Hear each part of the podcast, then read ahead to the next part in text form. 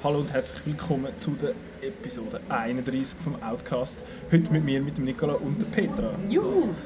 Juhu! ähm, ja, falls es ein bisschen Hintergrundgeräusch gibt, excuse, wir sind... Äh, Wir sind in einer, in einer Lokalität mit einem Fabeltier als Logo. genau, falls man das herausfindet, äh, gut für dich, es bringt dir nichts, aber schön haben wir es gesagt.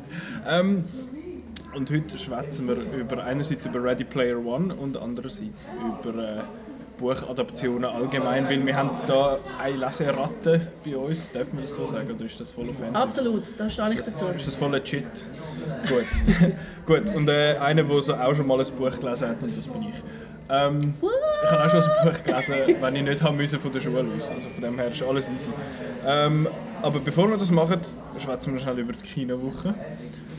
Du hast außer Ready Player One ja eh nichts gesehen. Ich habe nichts gesehen, nein. Ich habe äh, leider Hostiles noch nicht gesehen. Den sehe ich in zwei Stunden von jetzt an. Ähm, aber ich habe Gringo noch gesehen.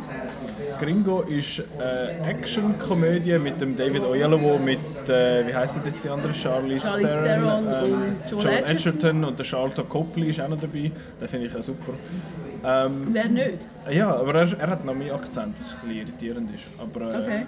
ich finde ihn sonst lustiger, wenn er so redet wie bei Free Fire oder äh, sonst überall so «Do you want the weapons?» und dann, äh, ja. Genau, aber er schwätzt normal und es geht um den... Ich habe schon wieder vergessen, wie er heißt. Der Typ halt, der David Oyelowo, seine Figur heißt, glaube Roland oder so? Harold. Harold. Harold. Etwas in L. Ja, genau, Harold. Ähm, und er ist so angestellt bei so einer Versicherung, nein nicht Versicherung, bei so einer Pharmabude und er, hat, er ist quasi für Kunden in Mexiko zuständig. Und äh, dann geht er dort runter und kommt dann so ein bisschen Wind über von einem Merger von seiner Firma, wo seine Stelle dann in Gefahr ist und sonst noch ein paar Sachen und dann täuscht er quasi seine, äh, seine Entführung. Entführung, danke, äh, seine Entführung vor. Ähm, und nachher wird er dann wirklich entführt und die anderen finden so, ja fuck, jetzt müssen wir ihn suchen, weil das gibt ein mega schlechtes Image von uns. Ja, aber Moment, wenn wir das machen, dann können wir so viel Geld über und so und dann eins hure Gewirr. Das ist eigentlich auch das Problem des Films. Der Film ist ein hure Gewirr. Es hat etwa sechs Storylines, die gleichzeitig laufen und vier von denen sind komplett egal. Und die anderen zwei, die mag ich mich einfach nicht erinnern. Also es, ist, es ist so ein Film, wo du wirklich eine Stunde nachdem du ihn gesehen hast, schon wieder vergessen hast, um was es gegangen ist. Ich habe ich habe ein einziges Mal, in der Mitte des Films, habe ich brüllend vor Lachen, weil es ist so ein dummer Witz, es ist so ein beleidigender Witz. Und er ist aus dem Nichts gekommen, weil äh, Charlize Theron muss einmal stellt quasi ihren Liebhaber mit einer anderen und dann sie sagt so nichts und sie findet, ah okay, da ist jemand taub und mimt dann so taubstumme Sprache und macht einfach nur nein, nein, nein, Geräusch. Ich kann so müssen lachen, es ist so dumm, aber äh, es ist eigentlich so gemein, aber ich habe mega müssen lachen. Ja, aber sonst, äh, ja, den Clip kann man dann auch irgendwie zwei Monate auf YouTube schauen, da muss man nicht äh, den ganzen Film schauen. Ich finde, der ist so ein bisschen vergessbar. Okay. So, schon okay und einmal noch lustig und einmal noch glatte Action-Sachen, aber einfach so, okay, gesehen und schon wieder vergessen. Schade eigentlich, der hätte noch, hat, habe ich eigentlich gedacht, der könnte noch ein bisschen mehr werden als nur das, was man schon wieder vergisst, aber äh, jetzt ist es halt, jetzt ist halt nur, nur okay. Ja. Besser als schlecht. Die Ethno-Kritik war relativ positiv. Gewesen. Ja, habe ich auch gelesen. Also, es ist ja aber auch nicht überwältigend toll. So, ja, ja. Schon. Ja. Ähm, der Chris hat, glaube vier oder viereinhalb ja, irgendwie so. So etwas in die Richtung. Äh, ja, ich gebe jetzt dem so einen Dreier. so, so stramm in der ein- Mitte. Ein cineastisches Schulterzucken. genau. So ein... Hm. Das wäre das Geräusch. Es ist einfach. Genau, es existiert. Genau, äh, jetzt gehen wir weiter zu einem anderen Film, so ein bisschen überleitend, dann ist das Hauptthema, und zwar Ready Player One. Da So ein hast du... Film. Ja, von einem, von einem nicht so bekannten Regisseur. Ich glaube, ein Deutscher, der Stefan Spielberg. Ähm, wir haben beide das Buch gelesen. Du hast das Review geschrieben Ja. davon, das kann man Google lesen. Und du hast dreieinhalb Sterne gegeben Ja. von sechs. Wieso? Wollen wir noch schnell was zum Inhalt sagen? Ja, das ist eine bessere Idee. Danke, dass du meine Moderationsfehlschläge äh, über korrigiert Okay. Ähm, es ist ein Film, der in der Zukunft spielt, im Jahr was ist 2045. wo eigentlich die Welt recht scheiße ist und die meisten Leute leben in so einer Online-Welt namens Oasis, wo man einfach halt sich selber kann neu erfinden und alles mögliche machen Und es ist eigentlich so ein so eine riesige Schnitzeljagd ähm, ausgerufen worden, weil der, der die erfunden hat, die Welt, der hat gesagt, okay, wer drei so Easter Eggs findet, der kommt die ganze Welt über und irgendwie mega viel Kohle und so. Weil das halt mega viel Wert hat. Das Genau. Und ja, da geht es halt darum, dass die Hauptfigur, der Wade Watts, oder in dieser Welt der Parzival, oder der Sie, wie sie ihm sagen, ähm, mega cool. ja, extrem. Der ist halt auch einer von diesen Gunters, also die Egghunters, wo da Hunters ist so ein alle- schlechter Name. wo, wo halt alle möglichen Hinweise ähm, durchstöbern, um die Eier zu finden, also die Easter Eggs. Und darum sind die alles ein bisschen besessen von den 80er Jahren, weil halt äh, der Erfinder mega in den 80er Jahren aufgegangen ist und, und ganz viele Referenzen auf das irgendwie seine, Welt hat und so. Und dann geht es halt wirklich so um, darum, dass man halt muss... Also der klassische Abenteuerweg halt, man geht auf eine Jagd und muss schneller sein als die Bösen. Genau. Ja, und die Bösen sind, das ist halt so eine Firma, so ein, so ein über Facebook irgendwie, wo einfach, Facebook gemischt mit EA. genau, die möchten einfach alles Mögliche mit Werbung vollpflastern und die Welt an sich, also an sich reissen und, und halt irgendwie so alles selber kontrollieren und viel Geld machen und so und dann gibt es halt ja, viel Gegame und Kampf und alles mögliche und ganz viele Anspielungen auf Popkultur. Ja. Und jetzt eben, du, danke für die Zusammenfassung, es, ist, äh, es stimmt, genau. Ähm, und ich habe in deinem Review eigentlich sehr viel rausgelesen, was für mich auch so ein bisschen, bei mir auch so ein bisschen zugetroffen hat. Äh, aber ich möchte eigentlich dir schnell das Wort überlassen. Wieso, dass du dem jetzt nur 3,5 gibst und nicht 6? Oder mehr als 3,5? Wo fange ich an? Ja, wo fängt man an? Also ich, ich tue es jetzt mal trennen vom Buch. Ich finde den Film, man sieht beim Film, dass da viel Geld drin ist, weil es hat viel so CGI-Sachen und Motion Capture-Szenen und so weiter und so fort. Ähm, aber ich finde, der Film ist doch ein bisschen lieblos gemacht. Also ich, ich finde, der Spielberg hat ja viele coole Filme gemacht, so in den 80er, also ich meine, die wirklich guten Filme sind schon ein bisschen länger her. Ähm, War. Habe ich nicht gesehen. ich schon. Ich habe gehört, das ist nicht so gut. Anyway, moving on. Ja, ähm, und ich finde einfach dafür, dass es eigentlich immer wieder darum geht, ähm, um so die, die Geschichten und, und Popkulturphänomene, wo die Leute ja so gerne haben, ist es eben, es fehlt das gerne haben. Es ist nur das, hey, schau, dort ist etwas und ah, das und kennen die Figur und ah, Anspielung, uh, jetzt müssen wir lachen und so. Und es fehlt einfach so das, was, was einen richtig reinzieht. Also ich habe mich ehrlich gesagt immer wieder gelangweilt während dem Film. Okay. Ähm, ich denke, den Vergleich zum Buch tun wir Ja, auch noch, aber jetzt, jetzt noch nicht. ähm, ja, ich finde einfach, es ist, es ist ich finde auch, was mich wirklich gestört hat, und ich weiß nicht, ob das auch wirklich rausgekommen ist in meiner Kritik, mich hat es gestört, ich habe das Gefühl gehabt, es ist klar, dass die Leute, die den Film gemacht haben, dass das alte Männer sind, die keine Ahnung von dem haben, was sie da eigentlich ähm, darstellen. Also Ja. mich hat zum Beispiel gestört am Anfang, also die erste Aufgabe ist ja so ein Autorennen. Und, und ich bin dann so, das sieht man auch mehrmals, weil sie müssen sie ja mehrmals machen. Und ich bin so im Kinosaal gehockt und ich so, hä, es hat gar keine Musik. Ja, Und dann, das hat mich dann mega gestört, als ich das gemerkt habe. Ich so, hey, aber jedes Game hat doch Musik. Und vor allem so Autorennen, die leben doch von Musik. Auch, auch Filme, wo Autorennen so- vorkommt, das ist, da gehört Musik dazu. Und es ist einfach nur so Krach, Pum, Bang und so. Und Also- allgemein Musik ist so ein bisschen gedämpft. Ich meine, ganz, Ja. es, es, öffnet, es eröffnet eigentlich mit äh, Jump von Van Halen. Und dann hörst du, da, da, fängst du an und ich finde, okay, cool. Und nachher findet es okay, wir machen es ein bisschen leislicher, ein bisschen leislicher. Und ich habe ja den gesehen in dem nickel-nagel-neuen, super coolen äh, Dolby Atmos Saal in äh, Muri, da in, äh, im Cinedome. Du meinst am Arsch von der Welt? Genau, dort bin ich extra dort hin. Und ich wollte eigentlich in IMAX schauen, aber in IMAX haben sie nur auf Deutsch gezeigt. Und dann habe ich gefunden, lol, nope. Und dann bin ich halt in, äh, dann bin ich halt in Dolby Atmos und vorher hat es so mega Demos gezeigt, so boah, schau mal all around, boah, cool und so. Und ich uh, okay. Und dann den Bass aufgeschraubt und nachher, wo dann der Film angefangen hat, habe ich gedacht, ja, machen wir ein bisschen leislicher und den Bass ein bisschen runter, da. Und dann hätte jetzt einfach Vollgas müssen geben, aber ja, wie du, wie du sagst, Musik ist so ein bisschen zu kurz gekommen. Ja, und ich finde, also ich meine, das ist, ich meine, das machen andere Sachen, die in den 80er spielen, viel besser, also in uh, Stranger Things. Ja. Also, da ist wirklich so, so, es hat ab und zu irgendwie ein Lied, aber es sind dann nie so die Kracher und es, sind, es ist dann auch immer so hi- im Hintergrund und sehr Ja, leise und es ist einfach, ich finde, der Umgang mit Musik ist schlecht. Und das wäre eigentlich schon wi- wichtig für diese Geschichte. Also es ist im, im Buch nur so, schon mal, im Buch ist die, die eine Aufgabe geht ja auch um ein Lied.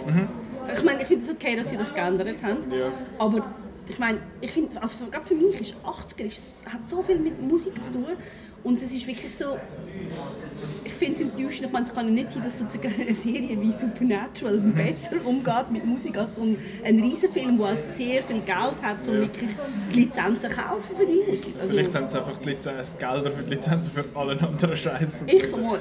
Aber ich meine, wenn sie schon die Lieder haben, die sie haben, dann drehen die doch ein bisschen auf, dass die nicht so massiv in den Hintergrund kommen. Genau, Das genau. ist ein bisschen das Problem. Gewesen. Und ich meine, wir haben jetzt einfach ein paar äh, Filme gehabt, die sehr gut mit Musik umgegangen sind. Zum Beispiel Guardians of the Galaxy, gerade beide Filme.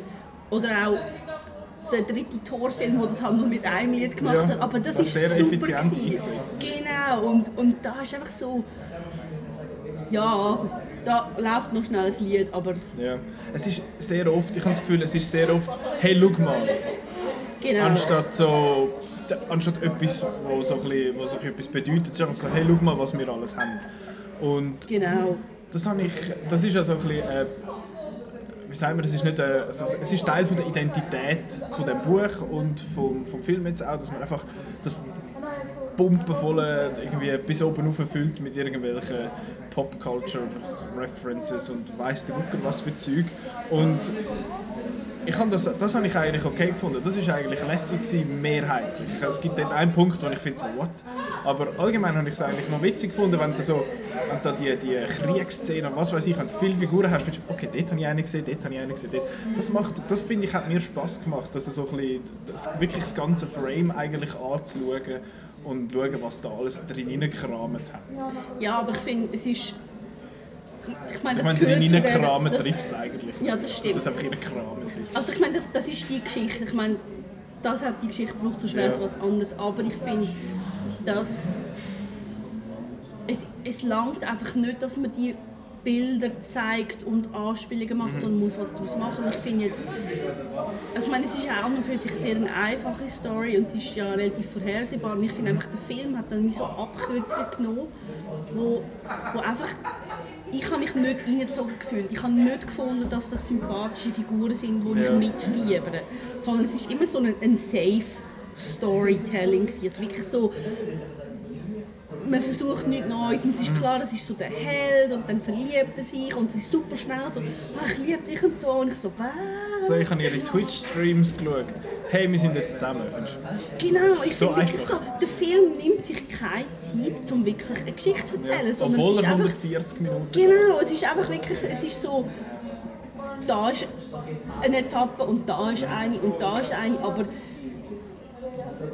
wenn man wirklich genau anschaut, ist eigentlich das, also die Geschichte, wo, wo da irgendwo unter diesen vielen Ja. Anspielungen ist, ist einfach, es ist so wenig da. Es ist sehr leid.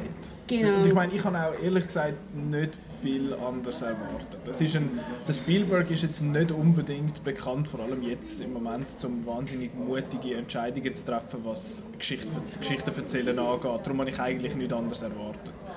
Und ich finde ich find aber auch, sie haben oft so ein bisschen wie den Führerspulen-Knopf gebraucht, haben sie gefunden, so jetzt haben wir da das da und dann äh, ist das jetzt ein Problem und ah, jetzt ist es kein mehr und dann weiter los, Ja. let's go und dann zeigen sie da nochmal eine Viertelstunde Popculture-Sachen. Und ich meine, wenn ich jetzt das Buch nicht gelesen hätte, ich glaube, ich wäre am Anfang hart verwirrt gewesen, weil es gibt null Etablierung, was das für eine Welt ist. Also null, sehr wenig, weil da läuft, da hörst du so ein bisschen Voice-Over vom Wade, der findet, ja, wir sind jetzt da in dieser Welt da, da sind alle nur noch am, äh, am, am Gamen in dieser, in dieser VR-Welt, alle, und dann siehst du ein paar, die das machen. Und dann, ja, jetzt haben wir aber da die Mais-Krise und das und das und dieses überstanden und äh, ja, Oklahoma, und dann ist nicht Oklahoma, äh, Columbus, wo er wohnt. Columbus. Dort ist es, äh, ja, das ist jetzt da die Stadt, die am schnellsten wächst. Und ich finde so, wieso? Woher, was? Du hast überhaupt, es ist völlig nicht greifbar. Es ist einfach so, also schau jetzt das, das, das, das, das, go. Und dann geht es los, wirklich go mit dem Rennen. Und dann siehst auch ganz am Anfang, okay, ich bin der Parzival und ich habe da meine coole Treadmill mit der VR-Brille und dann äh, habe ich da meinen super Kollegen und äh, der ist jetzt dort und dort hat es auch noch zwei Typen, die sind auch noch cool und dann hat es die, die ich da sexy finde und äh, das ist unsere Crew. Findest so, wow, wow, wow, pump the fucking brakes. Es ist recht schnell gegangen. Dann. Ja, aber ich meine, das hast du jetzt eigentlich gerade schön gesagt. Es ist so, mich nervt das an bei so Geschichten, die eigentlich eine Welt darstellen müssen, aber es werden nur die Figuren eingeführt, die es auch wirklich braucht. Ja. Die kennen keine anderen Leute. Es ist einfach nur ja, so the core people und, und der Rest ist, ist dann nicht da. Und ich Ja. ich finde auch, der Film ist eigentlich zu wenig in der Oasis. Ich finde, sie sind zu viel in der Realität. Sie sind aber trotzdem etwa sicher 70% in dieser Oasis, nicht? Sie sind schon Ja, aber viel. ich finde, du hast nie das Gefühl, dass die Leute nur in dieser Welt leben. Also ich meine, am Anfang habe ich gesagt, die Leute sind eigentlich immer dort, weil, weil, weil es halt die richtige Welt ist scheiße Ja. und dort kann man halt alles sein. Aber, aber Man sieht gar nicht, wieso es, dass unsere Welt scheiße ist. Genau, das fehlt. Und ich finde auch, es hat immer wieder so Sachen, wo, wo man merkt, dass es nicht schön durchgedacht Ja. ist. Zum Beispiel, ähm, eben, die Bösen treffen sich so normal im Anzug, so im, im, im Sitzungsraum und miteinander schnurren. Am Anfang sieht man, ähm, wie, wie die Schüler in der Schule ähm, mitbekommen, dass der ähm, Halliday gestorben ist. Und, und ich habe gefunden, okay, in der, also in der Zukunft geht man immer auch noch in die Schule, so an einen, als Ort, und jeder hat einfach so einen Bildschirm vor sich. Ich meine, konsequent ist ja, dass man dann von daheim aus Schule hat. In dieser Oasis zum Beispiel, wie es ja im genau, Buch das der ist im Buch ist. so. Und ich habe gefunden, es ist wie nie, nie so dargestellt, dass man das Gefühl hat, dass, dass die Oasis wirklich einen grossen Teil von der Welt darstellt, von den Leuten. Sie zeigen es nur ab und zu, wenn du wieder irgendwo auf einer Straße siehst, wie die Leute mit dem VR-Headset rumlaufen. Und das ist etwas, was ich schon auch irritierend, irritierend gefunden habe, wie sie mit dem Prinzip von VR umgehen. Weil, also ich habe VR auch schon ausprobiert, ich habe keins selber, aber es ist auch komisch, weil eben, ich meine, die einen haben da die Hightech-Suits, wo du alles spürst und so, und dann hat es die, die nur so Fusselhändchen haben, die dann auch noch können sich bewegen können. Ähm, und dann finde ich, wie bewegt sich zum Beispiel, ich meine, bei ihm siehst du, okay, ich kann da auf meiner Treadmill, da auf seiner, wie sagen wir, auf seinem Home-Trainer quasi, auf dem, Ja. Band, auf dem Band kann er säckeln, links, rechts und alles. Und dann finde ich, okay, das macht Sinn. Was macht eine Person, die das nicht hat? Dann siehst du ab und zu mal wieder Leute, die dann jetzt im Spiel um, gehen jetzt hinten um und dann gehen jetzt über das Sofa hinaus. Und ich finde, wo rennen sie denn so? Wie, wie bewegen die sich sonst für? Das wird, Ja. Es ist völlig, völlig inkonsequent. Und Ja. da der Nolan Sorrento, der Bösewicht, ist, der hockt in einem Stuhl. Und ich finde, wie bewegt der sich für? Hat der, Ja. hat der wie? Kannst du mit der Hand irgendwie etwas drücken oder so? Das ist alles, das ist so ein bisschen inkonsequent. Aber, Es ist wirklich nicht durchdacht. ja. Was ich aber hingegen cool gefunden habe, ist, die drei Quests, da die drei Schlüssel, die sie suchen müssen, die sind, das sind komplett andere Sachen. Ich glaube, oder ist die dritte noch Die ähnlich? Oder die gleich sogar. Aber auf jeden Fall haben sie, äh, haben sie die zwei ersten haben sicher ziemlich abgeändert. Beim, Ja. Im Buch wäre es ja gewesen, glaube ich, zuerst eine krasse Runde Joust gewinnen. Meinte ich, sei die erste gewesen. Und die zweite war... Und am Schluss macht er so ein Arcade-Game irgendwo. Ja, das in ist- der ersten Aufgabe. Genau, das ist das Joust, gewesen, Genau. da, hat- wo er da müssen gewinnen gegen so einen Teufel. weißt, ich habe keine Ahnung von Games, ich kenne Mario, Eben, da bin ich jetzt so ein bisschen Brothers und irgendwie vielleicht Sheriff Colossus. Das ist doch schon mal gut. Nein, äh, das, ist, das ist das. Und die zweite war, dass quasi der ganze Wargames-Film müssen durchschwätzen in dem Sinn und das ganze, den ganzen Film durchspielen als die Hauptperson. ist nicht das? Ist nicht nein, nein, Wargames? es ist ähm, die Ritter der Kokosnuss. Ah ja Monty genau, ja genau, Wargames ist auch noch etwas, aber irgendwo mal, egal. Das ist, das ist noch etwas gewesen, aber dass das nicht können machen ist ganz klar, Ja. das ist ja logisch. Und ich finde, die zwei Quests, die sie eigentlich gemacht haben, habe ich recht cool Ja, das habe ich auch. Vor allem die zweite. die ist sehr geil gewesen. Ich Die als jemand, jetzt wo- nicht spoilern. ich Oder ha- tun wir sie spoilern? Nein, nein, nein. Ich Okay. als jemand, der das nicht so kennt, das, Ich. Das, was angespielt wird. Ich auch nicht. Ich, aber der, Wir sind so loser. voll schlecht. Aber der Dings, aber der Chris hat gefunden, wo das kam, hat er gefunden, ah, so geil und hat hohe Freude gehabt. Und dann merkst du, okay, wenn du Source Material quasi kennst, ist es lässig. Und das erste ist eben das Rennen. Und ich habe das so geil gefunden, wie sie das gelöst haben, weil das ist so, so Game. Das ist so Videospiel, das ist so großartig, weil ja jetzt ein kleiner Spoiler für darauf, wie es das erste löst. Ich finde es völlig cool, wie dass er auf die Lösung kommt, weil er braucht fünf Jahre, um auf die Lösung zu kommen. Seriously, egal. Ähm, die Lösung ist, dass man nicht das ganze Rennen fährt, sondern hinterschi runterfährt und nachher unten durch eigentlich fährt. Und das ist so Game, weil wenn du in einem Game in einer Welt landest, in einem Level, dann weißt du, zuerst drehst du dich mal um und schaust, was hinter dir ist. Dann schaust du, dann hat es irgendetwas zum Einsammeln oder irgendeine coole, irgendetwas. Und das habe ich super gefunden. Das habe ich mega, habe ich gefunden, äh, okay.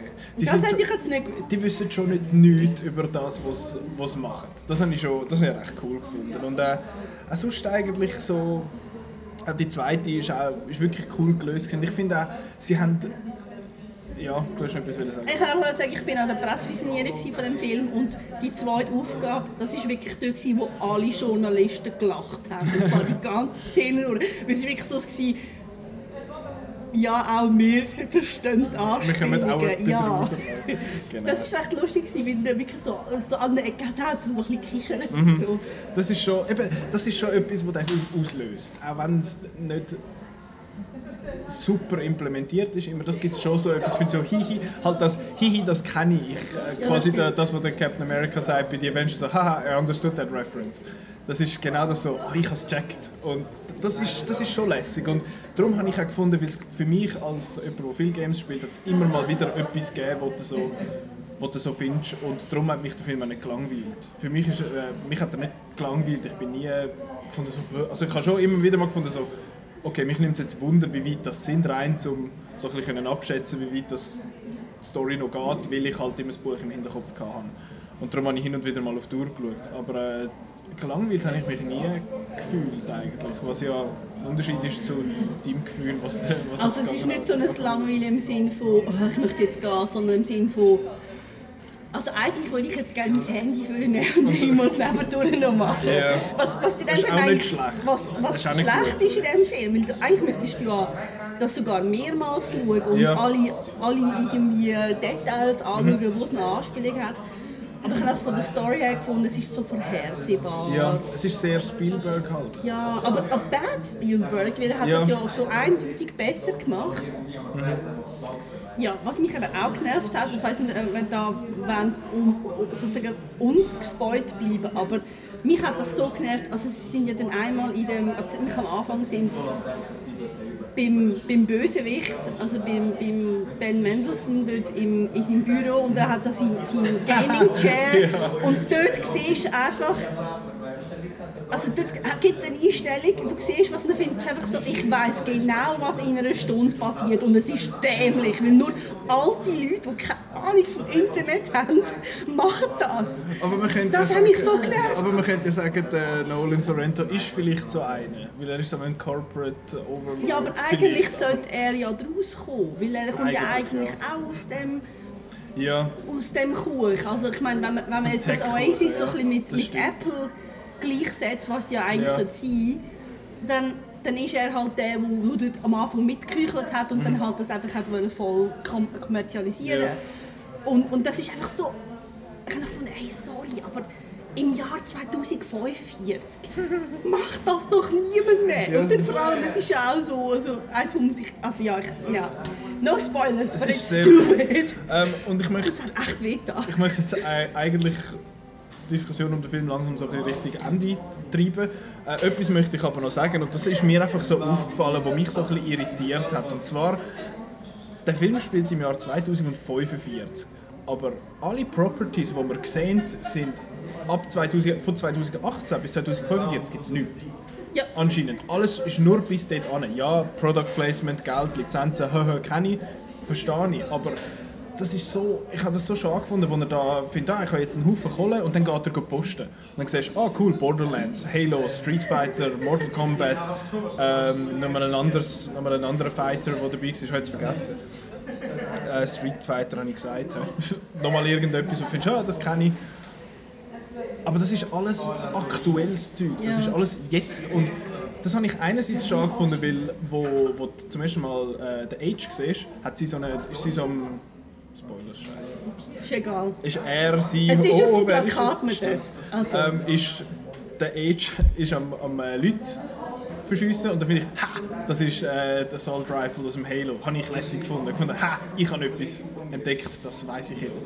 Und nachher ein paar Minuten später findet sie, hey, schau, wir haben von Halo-Lizenz. Und ich finde, ja, okay, schade. Das hat mir dann so ein bisschen hat mir dann so ein bisschen wieder etwas weggenommen. Aber das ist, äh, ist ein Detail. Hin, wiederum hat die Figur, ich weiß nicht, irgendeine hat gegen den Schluss äh, eine Waffe ausgepackt, so, eine, so ein Sturmgewehr mit einer Motorsage unten dran. Ui, der Lancer von Gears of War, ist eine sehr äh, coole, sehr gamige Waffe. Und nachher geht sie gleich kaputt und ich finde, no, ruiniert. Ja, das habe ich, habe ich doof gefunden. Aber äh, das finde ich halt schade, dass das, das hat mich, ich habe immer wieder so gefunden, so, findet ihr nur, findet ihr nur das Zeug lässig, was bis daher gibt, was der Film jetzt, wo der Film jetzt ist. Ich meine, man hätte ja neue Spiele können einführen, dass man findet, so, nur einmal schnell zeigen, schau, es gibt noch ein anderes Game mit dem Protagonist und mit dem vielleicht zwei, drei, dass man noch so ein, bisschen ein Gespür hat für die Welt, wie sie jetzt ist, aber das hätte gerade so gut 2018 können spielen Ja. und das habe ich, das habe ich mega schade gefunden. Ja, das Geld verdienen von diesen Lizenzen ist mir schon klar, aber ich wirf, ich wirf nicht ein bisschen kreative Faulheit vor. Ja, aber ich finde, das zieht sich durch den ganzen Film. Was Ja. mich eben auch nervt, das greift wieder zurück auf das, dass ich sage, dass die Welt, die sie zeigen, eigentlich zu klein ist. Ja. Dass das alle, alle sind in der gleichen Stadt. Ja. Das kann doch nicht sein, dass einfach alle in dem Columbus sind. Also das ist lächerlich. Es wirkt fast so. Also es ist ja nicht so, aber es wirkt so. Es wird wie so verkauft. Ja, aber es sind ja alle Figuren sind dort. Also so, also ja. im Buch müssen sie ja alle noch irgendwo zusammenkarren von irgendwo Genau, und sie sind ja nicht von Anfang an Freunde. Ähm, Genau. Jetzt leiten wir ganz kurz mal darüber, das ist jetzt vielleicht ein bisschen spoilerig, was einerseits das Buch und den Film angeht, also vielleicht Ja. den Teil überspringen, wenn wir möchte spoilerfrei, spoilerbefreit bleiben. Ähm, die Adaption so, eben, du hast, du hast schon Sachen in deinem Review angetönt, was dir nicht so passen als Adaption. Und äh, ich finde eben, wir haben es gehabt, die, die kleinen Quests, die sie haben, finde ich, ist okay umgesetzt, dass man das verändert hat. Das hat man ja irgendwie fast müssen. Ja. Und das finde ich ist auch lässig für mich gewesen, als jemand, der das Buch gelesen hat, weil du findest, hm, machen sie jetzt echt das aus dem, aus dem Buch oder nicht? Und dann findest du, oh, etwas Neues, ich, ich habe auch etwas Neues zum Ja. Konsumieren. Das finde ich cool. Ähm, aber eben, sie haben halt die ganze Gruppendynamik von diesen fünf Leuten komplett über den Haufen gerührt und ich finde es verschlechtert, weil Ja, er, sagt ja, er sagt immer, oh, I don't clan und oh, ich bin nicht in einem Clan und schlussendlich ist er genau in einem Clan relativ schnell. Und er findet so, oh, ich bin voll der Einzelkämpfer und oh, ich habe nur den einen Kollegen und so, hey, kommst du auch noch mit? Und du auch noch, okay. Und Ja. äh, im Buch ist es so, dass die alle extrem verteilt sind, außer da der Percival und der Age, die sind Buddies eigentlich ziemlich von Anfang an. Und nachher kommt dann so langsam, aber sicher nähert er sich der, der Person, der Artemis, so, oh, die ist so mega bekannt und so. Und da so, hey, äh, wir sind jetzt Freunde. Ich finde so, Ja, und dann sie, ich liebe dich. ja, wirklich, das ist mega seltsam. Und vor allem auch die zwei Japaner, die dabei sind. Ganz am Anfang siehst du so, oh, die jetzt, wir sind auch dort. Ich finde, die kennen ihr gar nicht. Und vor allem, das macht auch für mich so ein bisschen, hat die Schnitzeljagd so ein bisschen kaputt gemacht. Weil im Buch ist es so, er hat es herausgefunden, yeah, er ist es gewesen. Und nachher hat Artemis etwas herausgefunden. Sie haben sich schon immer so ein bisschen geholfen. Aber da ist es jetzt, ah, ich habe es dem gesagt, der hat es wahrscheinlich dem gesagt, der hat dem und jetzt wissen wir es alle. Ja. Es ist so, es ist überhaupt nicht mehr ein Schnitzeljagd. Das, das Team ist wie zu schnell zusammengekommen. Sie haben so ein bisschen mehr den DC-Approach gemacht als den Marvel-Approach. Ja, Hashtag DC-Hate. Ähm, genau, nein, sorry, das war äh, unangebracht, gewesen, aber weißt du, was ich meine? Also ich muss vielleicht sagen, wo, der, wo also ich habe das Buch gelesen und dann hat es geheißen, eben, Spielberg macht, Mhm. macht einen Film. Und ich gedacht, ach cool, dann, weil dann haben sie auch genug Geld, um wirklich Genau, so die genau. Lizenz zu brauchen und so. Und dann ist der erste Trailer gekommen und ich habe dann gefunden, so, wieso ist niemand fett? weil es ist so im Buch, sind, es wird wirklich klar beschrieben, alle sind fett, weil niemand geht voraus und alle essen einfach Junkfood und niemand trifft sich mehr in der richtigen Welt und sind alle fett und haben schlechte Haut. sind eigentlich alle Cartman in einen Folge. World of Warcraft. Genau, genau so sehen alle aus. Und, und dann habe ich irgendwie so mir überlegt, Moment, offenbar ist er so, also der Ty Sheridan ist so die, die Hollywood-hässliche Version von, von dieser Figur, weil ja in, in der Oasis macht man sich ja schöner und Mhm. Genau. perfekter. Bis ich dann gemerkt habe, Moment, der, im Film geht es überhaupt nicht um irgendwie Identität, weil ich meine, das macht eben das Buch recht Mhm. schön, dass das, die Oasis ist ja wirklich so der Ort, wo man sich selber kann neu erfinden kann. Und dann, jetzt spoilern wir gerade mal ganz kurz, ähm, die Figur H, der beste Kumpel von, von Wade, kommt dann am Schluss raus, sie ist eine lesbische Frau. Sie ist unschwarz. Und das ist einfach, das wird im, Bu im Film einfach so, ja, sie kommt dann mal und dass sie lesbisch ist, ist bei Spielberg sowieso nie wichtig, also wird es einfach nicht erwähnt. Und, und es, ist einfach, es, es geht überhaupt nicht um Identität. Also das, das, das Virtuelle ist eben wirklich einfach so nur Mittel zum Zweck. Es geht nicht darum, wie die Leute wirklich in dieser Welt leben mhm. und sich irgendwie selber inszenieren oder sich selber wollen sehen oder so. Und das habe ich mega schade gefunden.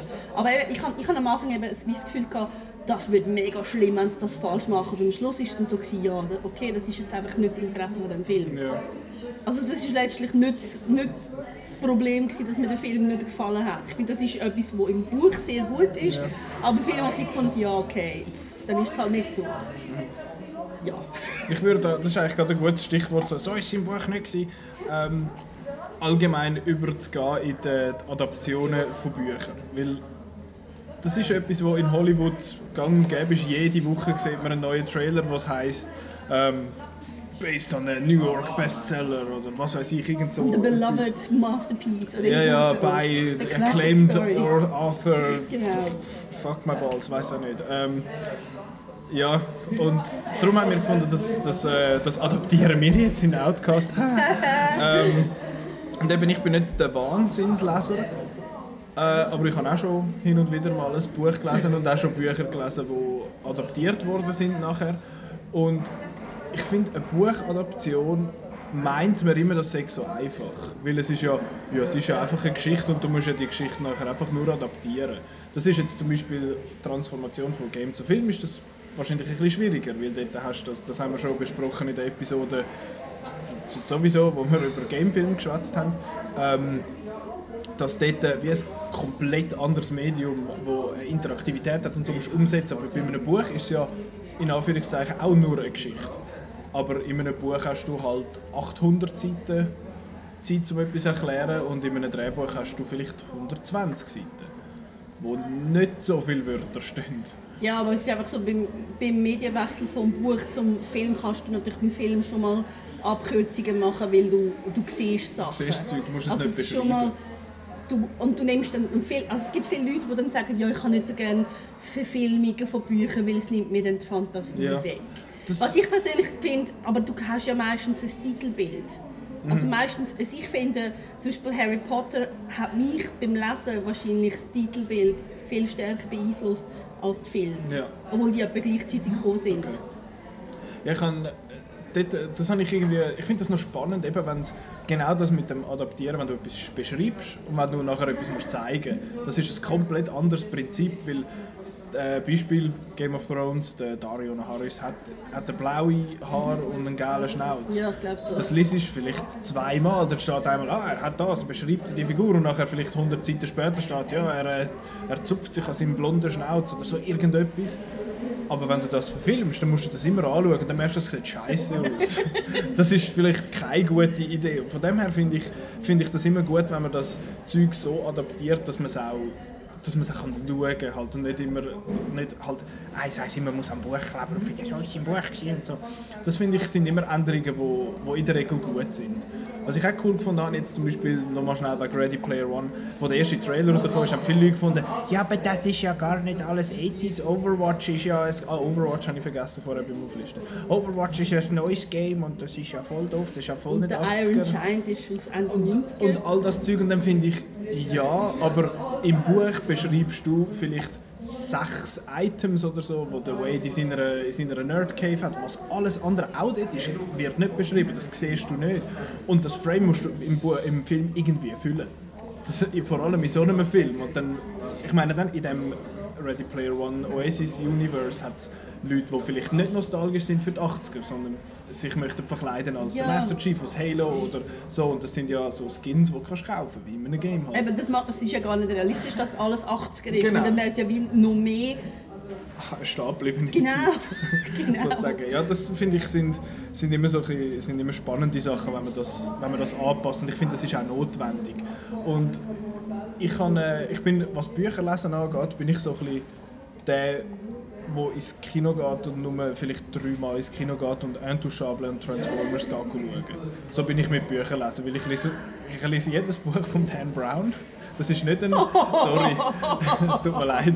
Das ist nicht ein... Also nein, eigentlich tut es mir nicht leid, weil ich finde die Bücher echt lässig. Es ist nicht hochstehende, tolle Literatur. Überhaupt nicht. Überhaupt nicht. Und es ist immer das gleiche Schema, aber äh, ich bin immer, immer sehr gut unterhalten von diesen Büchern und das langt mir im Fall von einem Buch. Aber dort habe ich jetzt zum Beispiel, le- vorletztes Jahr ist Inferno gekommen mit dem Tom Hanks und Felicity Jones und Ja. wieder verfilmt von Ron Howard. Ich nicht gesehen. Und ich schon, aber der Film ist einfach auch nicht so gut. Und dort, äh, ich als so jemand, ich habe immer extrem Mühe, um das Buch zu trennen vom Film. Ich finde das auch schwierig, weil ich habe das Buch gelesen und dann habe ich eine gewisse Erwartung, was passiert. Und wenn das dann komplett auf den Kopf gestellt wird, dann bin ich verwirrt. Dann bin ich so, ja, aber hä, das müsste doch eigentlich so sein. Und nachher so rückblickend finde ich dann aber so, okay, es ist eigentlich schon okay und ja, es ist gut, hat man das gemacht. Beim, bei den Dan Brown-Verfilmungen ist es zum Beispiel oft so, dass man zwei Figuren zusammennimmt, die vielleicht zu viel Zeit würden brauchen, wenn man beide hat. Und das finde ich ist, ist okay, das kann man machen.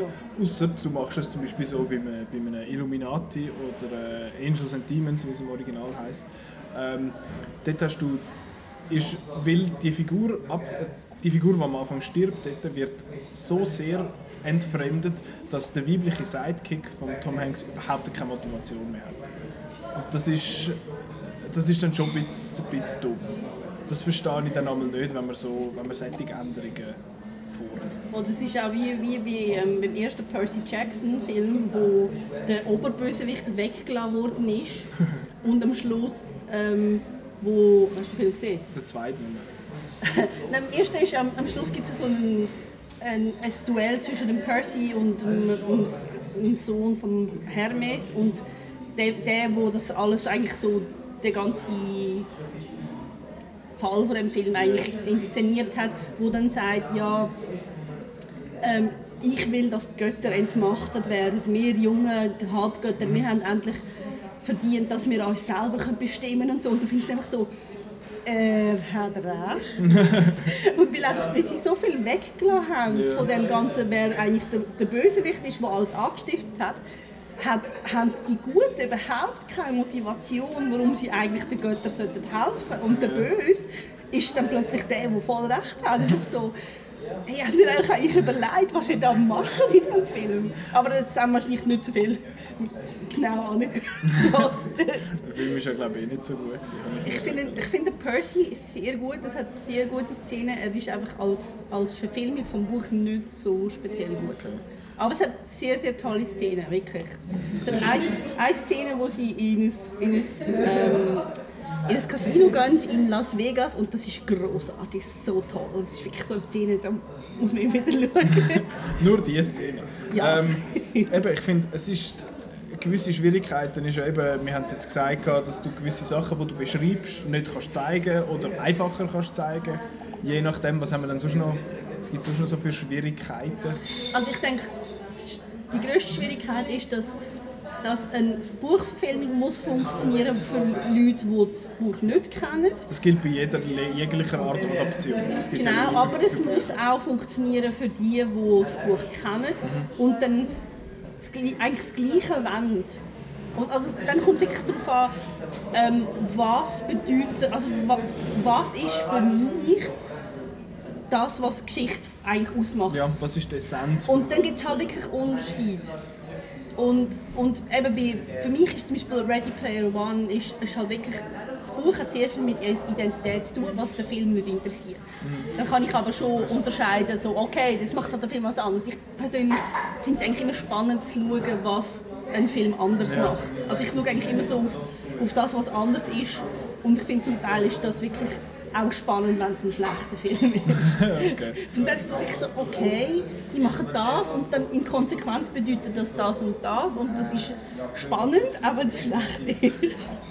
ja. Ja, das ist schon, das, da gebe ich dir recht. Aber ich finde, es ist sehr wichtig, zum herauszulesen, was hat das Buch wollen sagen und dann mit dem quasi um das herumschaffen und nicht. Ich bin aber eben dann halt schon einer von denen, der das Buch liest und dann findet, uh, ich freue mich auf diese Szene. Ich, mich nimmt es wunder, wie sie das umsetzen und dann kommt es nicht und dann finde ich, ah, dann finde ich den Film scheiße. Dann kommt nicht. Zum Beispiel, ich bin sehr enttäuscht gewesen, dass der Peter bei Hunger Games sein Bein nicht verloren hat. Ich so, aber du hast doch das Bein verloren. Ja, das, sind- das sind so, so Schwierigkeiten, wo eben, ich, ich habe noch nie ein Buch müssen adaptieren in einen Film und das ist das, das stellt man sich eben, wie gesagt, immer so einfach vor und äh, vor allem bei so etwas wie einem Dan Brown Buch, das schon geschrieben ist wie ein Film. Genau, Das, genau. äh, Das ist so leichter im Land. Ja, das finde ich, das ist dann immer so ein, bisschen, so ein bisschen schwierig und ich meine, ich finde, Bücher sollte man eigentlich öfter adaptieren in Miniseries als in Film. Ja. Weil bei einem Film musst du so derart verdichten und das ganze Zeug so zusammenziehen, dass du am Schluss recht viel halt von der Identität haha, äh, vom Buch allenfalls verlierst. Und das ist ja, das ist ja schade. Das wäre ja schade, wenn man das macht. Eben, ich meine, von diesen von diesen Dan Brown Sachen jetzt ähm, ich weiss noch, der Inferno habe ich geschaut und gefunden, uh, dann machen sie das und sie, sie treffen all diese Storybeats, die einzelnen, aber wie sie einmal dort ankommen, ist so, so what? Schon dort? Das ist, Ja. das ist halt etwas, da kann ich auch selber halt, wir das Buch nicht abschalten, da kann ich nicht finden, es ist jetzt weg. Darum bin ich einmal froh, kommt, kommt der Film viel später, als dann, wenn ich das Buch gelesen habe, dass ich alles vom Buch wieder vergessen habe. Das finde ich, äh, finde ich ist das Lässigste. Ähm, was gibt es sonst noch für wichtige Punkte? Hast du noch etwas, was du möchtest erwähnen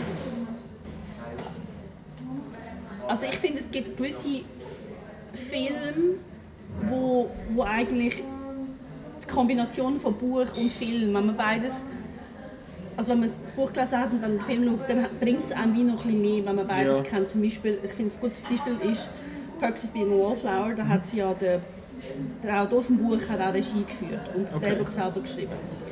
Und ich finde, es ist, kein, es ist, ich es ist ein sehr guter Film, den du nicht gesehen hast. Nope. Ich mag den Logan Lerman nicht. Nein, er ist auf der Percy. Ich weiß, aber ich mag Okay, den. ich, ich kenne dich nicht. Okay, aber ich, der, der, der Ezra Miller ist, aber Emma Watson ist doch noch dabei und Emma Watson kann gar nicht gut Sie ist in dem wirklich gut. Nein, es ist wirklich ein schöner Film. Ja, ich habe gehört, dass er... Ähm, Fair enough. Das ist so ein Film, ich finde, er ist nicht perfekt, aber er ist sehr gut. Mhm. Aber er ist eigentlich eine pe- perfekte Adaption. Okay. Weil er nämlich nicht alles übernimmt aus dem Buch, aber er tut wie etwas, also immer wieder die Sachen ergänzen. Und die Sachen, die im, im Buch nicht klar waren, werden dann plötzlich im Film klar. Okay. Und das ist eine sehr Das ist schöne. Kombination.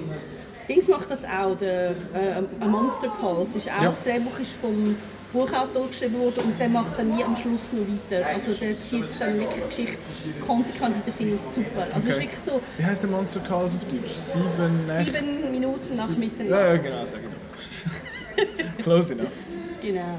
Nein, es ist, ich finde, ich find's, das finde ich spannend, wenn man wie etwas Neues noch Mhm. entdeckt im Film. Und ich meine, dann muss der Film überhaupt nicht das Gleiche machen wie das Buch.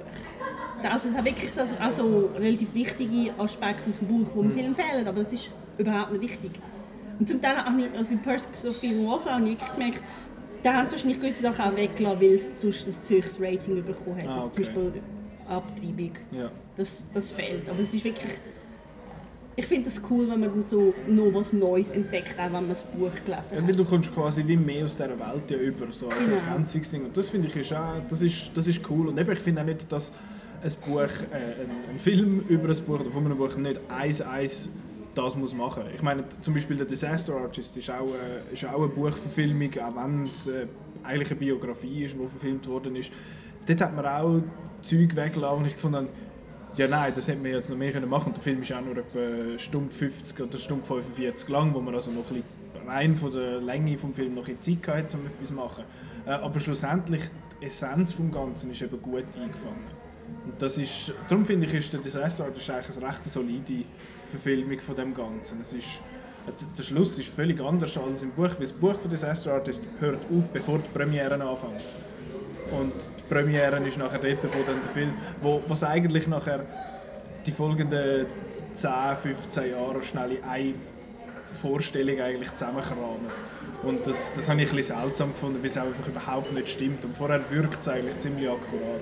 Aber nachher ist es dann plötzlich so, haha, wir machen das jetzt ein bisschen lustig, aber es ist auch heartfelt und es ist gleich so und so. Und dann ja, okay. Ähm, ja, aber eben, das ist, es ist nicht einfach. Was gibt es dann für Adaptionen, wo du findest, die sind super, außer jetzt Percy, per, per, Percy Jackson und The, The Wallflower?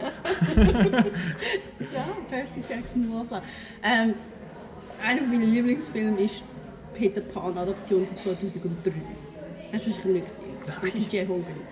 Das ist die erste Peter Pan Adaption mit einem Bub, wo der Peter Pan spielt. Weil okay. vorher war es eigentlich immer eine Frau gewesen, oder es war ein Animationsfilm. Gewesen. Und da ist ein, Petra ja, Pan oder was? Ja, Mary Martin aus den 60ern ist ähm, glaube schon 40 gewesen. und es gibt von 1924 gibt's noch einen Peter Pan, der ist auch eine Schaufrau okay. die gespielt hat. ist einfach, also auch im Theater war es eigentlich lang so gewesen, dass eine Frau Peter Pan gespielt hat, weil Frauen können halt auch keine Männer werden.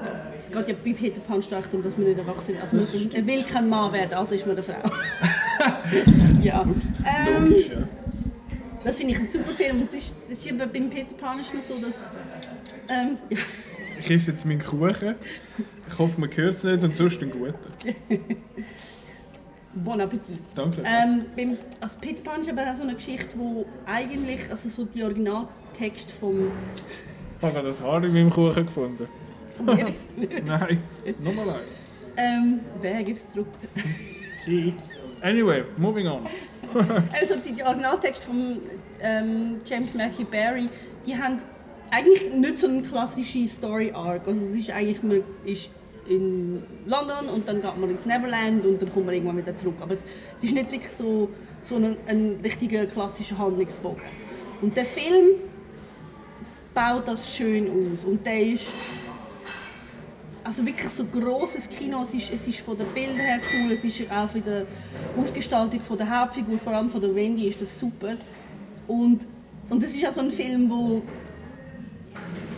wo, wo zum Teil wird er dann wirklich so, also er geht darauf ein, dass, dass halt das Erwachsenwerden auch wirklich darum geht, dass man halt langsam so sich für das andere Geschlecht äh, interessiert. Und dann haben, haben wirklich, es hat viele Leute gefunden, aber das ist ja, das ist ja empörend, das geht überhaupt nicht. Und ich finde, es ist das ist eigentlich genau das, was, was eigentlich in dem in diesen Text vom also auf die Originaltext von Peter Pan eigentlich drin ja. ist und es wird einfach nicht so gesagt. Und ich finde das ist wirklich so ein wirklich in the spirit of the story ist das einfach ein toller Film. Es ist wirklich also einer, wo also wenn das im Fernsehen läuft, irgendwie auf Deutsch, ich dann einfach die englischen Texte drüber nachher. Das ist, das ist ein super Film. Also sollte man den vielleicht nicht mit dir schauen, auf Deutsch? Ja, ich kann mich, wenn Leute dabei sind, die noch nicht gesehen haben, dann kann ich mich schon zusammennehmen. du, du machst nur Maulbewegungen? Ja! Ähm, das ist wirklich, ja. also eine riesige Empfehlung von mir. Peter Pan, PJ Hogan hat Regie geführt mit dem Jason Isaacs als Captain Hook. Best Hook ever. Okay. Genau, unbedingt schauen. Gut. Und was ja auch oft als super Adaption gilt, ist ja Lord of the Rings, weil da hat's ja, das ist eines von diesen unverfilmbaren ja. Werk und man hat ihn verfilmt und alle haben ihn gern und dann gibt es da die paar, die paar Hardcore-Leute, die finden, ja, aber der Tom Bombadil ist nicht dabei. dann finde ich so, okay, und nachher haben sie das Gegenteil gemacht mit der Hobbit, wo sie noch so einen hohen so einen hohen Wurzelsepp ausgraben haben, so «Hallo, ich bin der Radagast, was zur Hölle bist du für ein Lauch?» Aber ähm, ja, also ich habe die Bücher nicht gelesen und ich habe ja, hast du gelesen, die Herr der Ringe Bücher? Ja. Und ich weiß nicht, ob das stimmt, aber ich habe gehört, dass es, dass die beiden Geschichten eigentlich, die gleichzeitig sich abspielen, der die Fellowship und der, der Frodo mhm. Dass das nicht intertwined ist, sondern nacheinander erzählt wird im Buch. Ist das so? Also es wird, es wird nicht so erzählt wie in den Filmen, sondern es ist glaube ich, zeitlich verschoben. Okay. Ähm, aber es ist schon immer wieder so abwechselnd erzählt. Also ich finde, ich find, es sind super Verfilmungen, ich finde die toll. Also die haben auch so ein paar Sachen, wo ich finde, äh, das hätte man ein bisschen besser machen können, aber ich mhm. finde, das sind wirklich so einfach tolle Filme, die man immer wieder kann Dass man dem auch vier Stunden Film gibt, beziehungsweise 3 und ein paar verdruckte plus Extended-Zeug. Ja, also ich, ich schaue die, also ich habe die auch schon mehrmals geschaut mit Extended und mit Audiokommentaren. und Ich so. habe die, ich habe die, als ich die zum ersten Mal gesehen habe, und ich müsse Extended Cuts schauen. Und ich habe gefunden, ich finde, die Filme sind sehr schwer. Also nicht schwierig, sondern heavy, weil es ist so viel und so groß und so larger than life und so Ja, und epic. es sind auch so wirklich so die, so die grossen Emotionen. Mhm. Aber also ich finde es ich find's toll. Hingegen finde ich den Hobbit-Film sehr schlecht. Ich finde den zweiten eben eigentlich noch glatt, was eigentlich sehr, sehr ein schlechtes Fazit ist für etwas in der Mittelerde-Welt. Ich finde einfach, der, der Kampf, also der Drachenangriff im dritten Teil hat im zweiten Film gehört. Noch hätte man können aufhören Nein, ich finde, Film ist so das Problem ist, ich meine, der Hobbit, das ist so ein kleines Büchlein, wie sagt man da, müssen drei Filme daraus machen. Ich finde, das ist hätte ja nicht so... wollen. Der Jackson hätte ja nur zwei wollen machen. Ja, aber eben, es ist, es ist, man hätte nicht mal zwei müssen machen das ist so ein Büchlein. Sie Ja, haben es ja. einfach so aufgeblasen, um zum noch irgendwie einfach so auf ep- episch machen und ja, also ich finde, es ist ein bisschen... Es ist auch ja, ein bisschen schizophren, weil man weiss, also vor allem im ersten Teil ist mir das aufgefallen, es hat sehr so Slapstick-Szenen und dann hat es wieder so richtig brutale Mhm. Gruselszenen und dann, also ich habe das Gefühl, der Film weiß gar nicht, an wen er sich richtet und also ich habe wirklich nicht großen Spass gehabt an Ja. diesen Film. Ähm, aber das Buch ist ja klar eigentlich so ein kinderisches Buch, Ja, oder? ja, ja, es ist ein Kinderbuch. Das hat ja, glaube ich, den Ton eigentlich vom Ganzen recht verfehlt, in dem Fall. Ja, Verfilmung. Und das ist ja, das ist ja in der Regel eigentlich nicht so super. Ich finde, eben, schlechte Buchverfilmungen sagt man ja als der, der es gelesen hat, es heisst ja immer, das Buch ist besser. Was sagst du zu dieser Aussage? also das kann man überhaupt nicht sagen. Ähm, warte, letztes Jahr habe ich einen gesehen, den ich gefunden habe, genau, zum Beispiel den Maze Runner Film finde ich die Bücher um einiges schlechter als Okay. der Film. Absolut, also ohne Vorbehalt kann man das sagen. Ähm, es kommt halt immer darauf an, was man aus den Büchern macht. Ich glaube, es, es, es ist wirklich die Kunst, eine gute, gute Verfilmung zu machen von einem Buch, ist, wenn man vielleicht nicht das allerbeste Buch nimmt. ja, wo man noch etwas kann verbessern kann. Genau, eigentlich, ja. genau. Oder muss ich halt wirklich sehr fest Mühe geben. Also, ich, also die, die Aussage, dass Bücher immer besser sind als Film, hat halt auch so ein bisschen damit zu tun, dass man tendenziell immer das besser findet, was man zuerst kennt hat und dass man tendenziell Literatur mehr schätzt als Film. Und auch, also das geht noch weiter in so der Kul- Kulturgeschichte, ähm, dass man das Bild schlechter anschaut als Sprache. Ja. Also dass etwas Geschriebenes ist immer besser als etwas, das nur als Bild dargestellt Okay. ist. Und das ist ja, eben, das, man muss vielleicht da schauen, hey, was habe ich überhaupt für, Vor- für Vorurteile, weil die sind damals schon da. Aber ich meine, was, ja, was noch spannend ist, ist, wenn es um so Zeug geht, dann ist immer, wird es gleich immer am Film gemessen. Ist immer, der Film Ja. ist immer der Shit, oder? Wenn es darum geht, äh, äh, ein Buch oder ein Comic oder ein Game oder irgendetwas zu adaptieren, wird immer am Schluss, ist, oh, es kommt ein Film. Es ist immer, oh, ein Film, nicht, oh, ein Comic von dem, ich meine, bei den Star Wars Sachen ist es so, oh Mann, jetzt kommt über das ganze Zeug vom Snoke wahrscheinlich alles wieder nur in den Comics vor. Das sagt niemand über einen Film. Das finde ich ist eben eigentlich spannend. Das ist recht interessant. Aber ich finde das- ich finde es eben eigentlich eine seltsame Aussage, weil es sind zwei sehr unterschiedliche Medien. Das ist wie wenn du sagst, ja, die Assassin's Creed Games sind besser als der Assassin's Creed Film. Wa- wa- Was heißt das? Das heißt ja gar nichts. Das ist etwas völlig anderes. Ja. Es ist ein komplett anderes Erlebnis, wenn du so willst. Darum finde ich, ist das ist die Aussage eigentlich fast falsch. Aber ich finde, natürlich kann man sagen, mir hat das Buch besser gefallen als der Film. Und das, ist, äh, das finde ich ist eine legitime Aussage. Aber das eine ist besser als das andere. Das kann man nicht so wirklich sagen. Und Ja. eben, im Buch hast du natürlich, in einem Buch kannst du zehn Seiten lang einen inneren Monolog schreiben. Wie setzt du das um in einem Film? Das kannst, du, kannst du nicht machen. Also kannst du schon mit so Voice-Over, das ist Aber meistens einfach sehr Voice-Over, plump ja, Voice-Over, Narration, äh, Text lesen, all das Zeug ist... einblenden. All das Zeug oder auch Back, äh, so, so Flashbacks und all das Zeug wirkt ja immer so ein bisschen, wird ja so ein bisschen als billig angeschaut im Ja. Storytelling. Und wenn du ein Buch adaptierst, wo viel so Zeug vorkommt, kommst du fast nicht drum herum. Wie, wie stellst du Gedanken dar in einem Ja. Film? Das ist hure schwierig. Darum freue ich mich auf die Verfilmung von Chaos Walking von Patrick Ness. Der ist jetzt, jetzt ist gerade äh, so in der News gewesen, dass sie nur mit Nachdress machen. Es wird viel mit dem Tom Holland und Okay.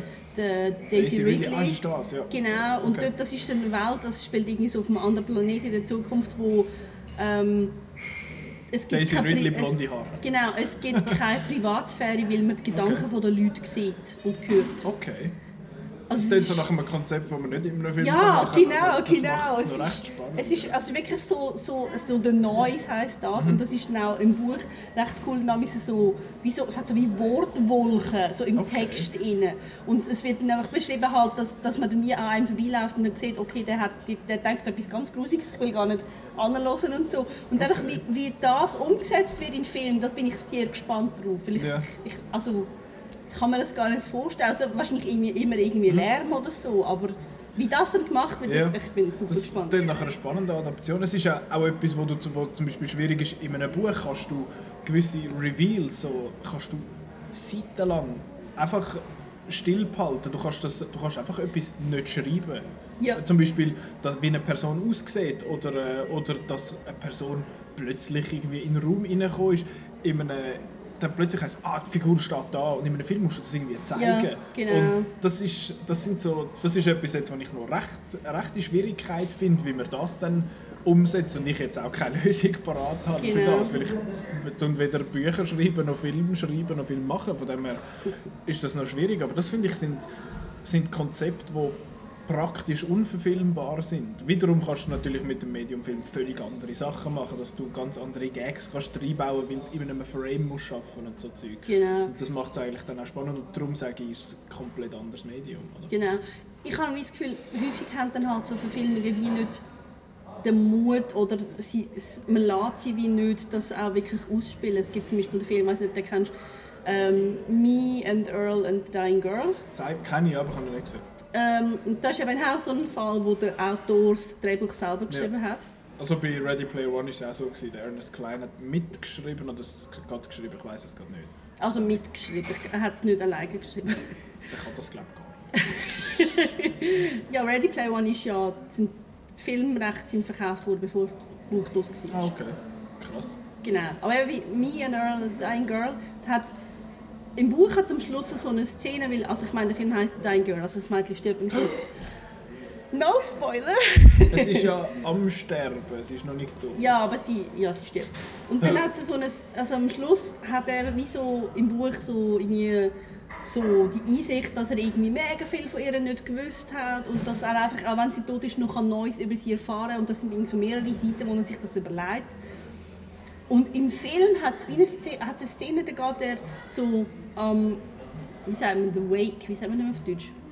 Ähm, so das Leichenmahl, also wenn man alt zu den Leuten Ah, heimgehen, ja, ja. zu der Familie und Das dann nur, genau, dann geht er in ihr Zimmer und dann schaut er so ihre Bücherregal an und dann sieht er, dass sie so in die Bücher reingeschnitten hat und dann so wie kleine Welten in die Bücher reingeschnitzt hat und das sieht super aus und das ist einfach eine Szene, wo kein Wort gesagt wird und es kommt alles, was in dem Schluss im Buch gesagt wird, kommt einfach über Bild Mhm. Okay. über. Es ist so Das cool. ist cool. Ich bin Das richtig begeistert. Umsetzung. Das ist eben auch so, es tut eigentlich wie erweitern, was man aus dem Buch Ja. kennt. Aber man muss das Buch nicht kennen. Mhm. ist, das finde ich wirklich auch gut, wenn man auch den Mut hat und hat einfach so eine Szene am Schluss, wo einfach nichts gesagt wird, Ja. sondern einfach, man zeigt jetzt mal ein paar Bilder. Und das ist, ja, das ist ja genau das, was man immer sagt beim Film machen, dass man heißt ja Show, don't tell. Du musst mir, etwas, du musst mir Genau. eine Story zeigen und nicht erzählen. Und das ist das Problem, wenn du eine Narration hast am Anfang oder so von einem Film, ja, wir leben hier in einer Welt, so, da kommt ein Text, den du musst mitlesen oder so ein Scheiß. Eben, Das ist- ähm, das klassische Beispiel ist ja Blade Runner, wo Ja. es unbedingt haben müssen fürs Kino noch so einen Ja, weil Voice-Over-Track die Leute so schnell machen. Äh, ja. Ja, man unterschätzt damit die Leute amis. Man hat Das gesagt, die Leute kommen nicht raus. Wir müssen ihnen dreimal erklären. Oder sie haben das Gefühl, sie kommen raus und sie kommen gar nicht raus. Ähm, ja, haben wir noch etwas zum Sagen? Sonst würde ich gerne an dieser Stelle abschließen. Hey, wir sind fast unter einer Stunde. Wir zwei. Sonst, wenn ich dabei bin, geht es länger. Und wenn du dabei bist, geht es auch länger. Und wenn wir beide dabei sind, geht es noch länger. Also jetzt sind wir, haben wir uns Hey, recht wir sind zurückgehalten. langsam. High Five. Au- Audible High Five. Nice. Gut. Ähm, nächste äh, Woche, ich weiß gar nicht, ich glaube von denen sein, das ist nicht wirklich ein kind of äh, Buch, Biografie, I guess, wo rauskommt nächste Woche. Äh, ab dem 12.04. im Kino. Einerseits A Quiet Place, wo ich mich recht freue drauf, Ja, als. Nicht-Horror-Fan. Das ist ein, so ein Horror-Thriller von John Krasinski, der zum ersten Mal Regie führt. Und er spielt auch die Hauptrolle zusammen mit seiner Real-Life-Ehefrau, der Emily Blunt, spielt eine Familie in einer Welt, wo ähm, so Aliens, Monster leben und man darf keinen Mucks machen. Das sage ich, mehr sage ich nicht. Und äh, wir haben leider noch kein Review oben zum Zeitpunkt von der Aufnahme, aber es ist, er ist immerhin auf 98% Rotten Ja. Tomatoes und hat einen Durchschnittsscore von 8,2. Ähm, und ist auch sonst an der, glaub, South by Southwest ist er gelaufen, so viel es mir ist, oder irgend sonst an so einem Festival, oder Sundance könnte auch noch sein, irgend so noch jemand. Und ist super weggekommen, also ich freue mich. Dann äh, einer, wo ich nicht weiss, was, was das soll, ist äh, Blockers, oder auf Deutsch der Sexpakt.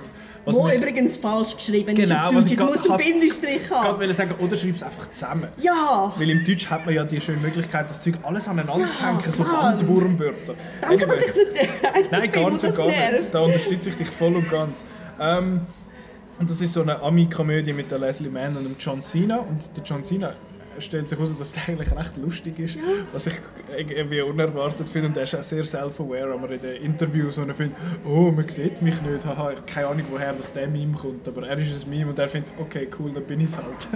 Macht voll mit. Anyway, äh, es, es ist so ein bisschen, ich glaube, so ein bisschen American Pie 2018 mit Meitli. Ja. Und, Also äh, Blockers bezieht sich ja auf den Ausdruck wahrscheinlich Cockblocker. Cockblockers, genau. Aber es Ja. ist ja nicht Cockblockers in dem Sinne, weil es sind ja Mädchen und ja. Ja. Und äh, als ich den Trailer gesehen habe, von einem LOL Nope. und dann kommen die Ratings raus und jetzt hat er 85% auf Rotten Tomatoes, zwar ein Durchschnittsscore von 6,8, aber trotzdem viele finden, what, der ist gar nicht so schlecht, wie er aussieht. Trailer verkaufen den Film anscheinend ein bisschen falsch. So ein bisschen als, Und im als Trailer, Dödel-Komödie. im Trailer kommt eine ganz eine grässliche Version von Meatloaf Sim I Do Anything for Love. Yikes. Und das geht nicht. Aber sie haben einen Fast and the Furious Witz gemacht, den ich noch witzig gefunden habe. Vielleicht schauen, ich glaube es eher nicht. Äh, und der dritte Film, der rauskommt, ist The Death of, also es kommen noch mehr Filme raus, aber der dritte ist äh, The Death of Stalin, wo äh, eigentlich eine biografische Komödie ist über den Stalin seinen Tod, was eigentlich ein bisschen seltsam ist. Ähm, und äh, der ist am TIFF gelaufen letztes Jahr, Diana hat uns äh, das Review geschrieben, gibt 5,5 von 6 Sternen, findet den super. Äh, der Chris hat ihn nicht so gut gefunden, er gibt 3. also, Kein Film, wo der Jason Isaacs vorkommt, hat drei Sterne verdient. Äh, nein, der Chris hat, halt, hat mir jetzt noch gesagt, dass es halt, wenn man die Geschichte um das Ganze nicht so kennt, dann sagt es irgendwie nicht so lustig. Er, er hat das irgendwie nicht so. Der Kontext hat gefällt. Ja, genau, und das weiß ich nicht, ich kenne die Geschichte auch nicht. Mal schauen, vielleicht finde ich den ja lustig. Ich kann ihn wahrscheinlich schon schauen. Ich nehme es mal an. Ähm, was sonst noch so läuft, sieht man selbstverständlich auf www.outnow.ch forward slash Kinoprogramm. Da sehen wir alles, was läuft. Das ist das beste Kinoprogramm auf der ganzen Welt. Ähm, egal woher du kommst, ob jetzt du aus Lausanne oder aus Dietliken oder aus dem Berner Oberland kommst, überall äh, kannst, du nach, kannst du schauen, wo in der Nähe zu welcher Zeit der Film läuft, wo du willst. Ja, gang doch, schau es doch an. Ähm, Outnow findet man auf outnow.ch, Facebook, Twitter, Instagram, überall. Äh, Outnow und outnow.ch kann man das äh, schauen, was wir so rauslösen. Den Outcast kann man hören, jeden Montag meistens, ähm, auf Soundcloud, iTunes, äh, outnow.ch selber die News oder auf YouTube äh, und allgemein eigentlich auf ziemlich allen Podcast-Services, wo die Podcasts von einem RSS-Feed saugen. Also wenn ihr so einen habt, dann habt ihr den dabei. Ich habe zum Beispiel Overcast. Ich bin altmodisch und brauche iTunes. Ist auch gut, dort funktioniert es auch, das ist die Hauptsache. Und wenn wir uns möchten, ein E-Mail schreiben, ganz, ganz altmodisch, kann man das auch machen, podcast.outnow.ch kann man schreiben, was, was, was wir alles für sich rausgelassen haben oder wie lässig dass wir sind und wieso dass wir äh, über eine Stunde schwätzen. Einfach so, und ihr das hört. Aber es ist schön, dass ihr es hört, wenn ihr es hört. Äh, nächste Woche schwätzen wir über, wieder über Netflix. Wir haben letzte Woche schon über Netflix geschwätzt, und zwar darüber, über die Filmlandschaft. Habe ich sehr eine interessante Diskussion gefunden. Marco, Simon und ich haben da diskutiert darüber. Äh, nächste Woche schwätzen wir dann darüber, sind wir so ein bisschen positiver eingestellt. Äh, dort schwätzen wir darüber, was, äh, über unsere Empfehlungen von Netflix. Was läuft, was ist auf Netflix oder von Netflix produziert, was wir lässig finden, was wir gut finden. Ähm, also freut euch auf das. Äh, und bis dort, äh, schöne Woche, geht ins Kino oder schaut sonst Film und äh, danke fürs Zuhören. Bis nächste Woche. Adieu, bye. Ciao. Ciao.